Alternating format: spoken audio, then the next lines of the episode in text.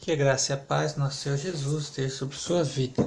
Leitura no livro de Esther, capítulo 1. Foi no tempo em que Xerxes era rei da Pérsia, a capital era Suzã, e o reino se dividia em 127 províncias que iam desde a Índia até a Etiópia. No terceiro ano do seu reinado, o rei deu um banquete para todos os seus oficiais e servidores.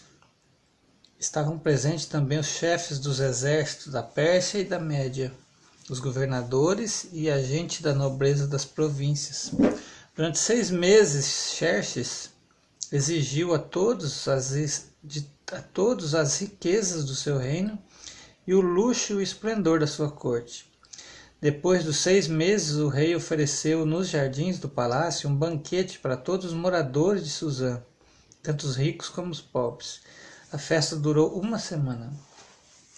O pátio estava todo enfeitado com cortinas de algodão brancas e azuis amarradas com cordões de fino linho vermelho que estavam presos por argolas de prata e colunas de mármore.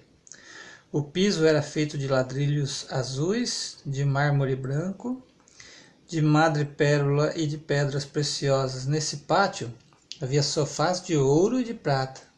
Os convidados tomavam as bebidas em copos de ouro, todos eles diferentes uns dos outros, e o rei mandou que seu vinho fosse servido à vontade. Todos podiam beber o quanto quisessem. O rei havia ordenado aos empregados do palácio que servissem a todos os hóspedes quantos do vinho eles quisessem. A rainha Vasti, Vasti, né? Rainha Vasti também ofereceu no Palácio Real um banquete para todas as mulheres dos convidados. No sétimo dia de banquetes, o rei já havia bebido bastante vinho, estava muito alegre, aí ele mandou chamar os sete eunucos, que eram seus servidores particulares.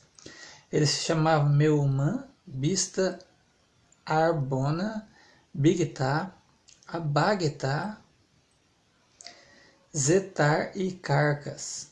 O rei ordenou que eles fossem buscar a rainha Vasti e que ela viesse com a coroa de rainha na cabeça. Ela era muito bonita e o rei queria que os nobres e os outros convidados admirassem a sua beleza. Mas a rainha não atendeu à ordem do rei e por isso ele ficou furioso. Antes de tomar qualquer decisão, o rei consultava os entendidos em questões de lei e de costumes, portanto, mandou chamar os conselheiros. E quem ele tinha mais confiança, isto é, os conselheiros em quem ele tinha mais confiança, isto é, Caserna, Setar, Admata, Tarsis, Meres, Marcena e Memucan.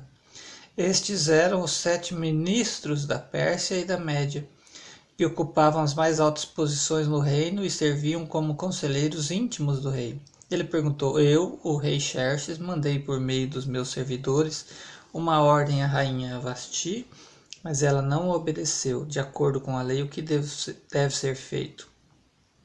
Aí Memucan disse ao rei e aos seus ministros: O que a rainha fez é uma ofensa não somente contra o Senhor e os seus ministros, mas também contra os homens de todas as províncias do reino. Pois quando em todo o reino as mulheres souberem do que a rainha fez, elas irão desprezar os seus maridos e vão dizer: O rei Xerxes mandou buscar a rainha Vasti e ela não foi. Hoje mesmo, continuou Memucan, as mulheres das altas autoridades da Pérsia e da Média vão saber o que a rainha Vasti fez e vão contar a seus maridos, e por toda parte as mulheres não respeitarão seus maridos, e os maridos ficarão zangados com as suas mulheres. Portanto, se for da sua vontade, ó rei, assina um decreto proibindo a rainha Vasti de aparecer na presença do Senhor, e mande escrever isso nos livros das leis da Pérsia e na Média, para que nunca possa ser anulado. Depois arranje uma mulher que seja melhor do que Vasti para ser rainha no seu lugar, é, no lugar dela. Né? E quando a ordem do rei for anunciada por todo este enorme reino, Então todas as mulheres tratarão com respeito seus maridos, sejam ricos ou pobres. O rei e os seus ministros gostaram da ideia e ele fez o que Memucan tinha sugerido. Ele enviou cartas a todas as províncias do reino, cada carta na língua e na escrita de cada província e cada povo, mandando que todo marido fosse chefe da sua casa e que tivesse sempre a última palavra. Essa foi a leitura, então, do capítulo 1 do livro de Esther.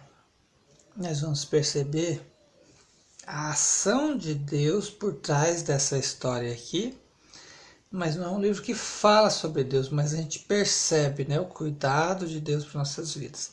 Nos leva a pensar que às vezes a gente não percebe o que Deus está fazendo para nos abençoar, para nos guardar, para nos livrar de todo o mal, mesmo a gente se esquecendo dele.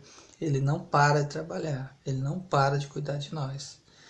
Né? O céu está governando toda a terra e nós não percebemos. Deus abençoe sua vida com esta leitura no nome de Jesus.